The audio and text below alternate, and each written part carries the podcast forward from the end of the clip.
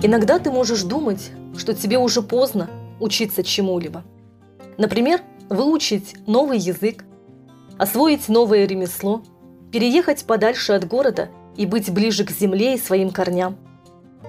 Что бы это ни было, помни, что никогда не поздно начать делать что-то новое, потому что это продлевает нашу жизнь и наполняет чувством удовлетворения, когда мы можем сказать себе «Вот оно, счастья.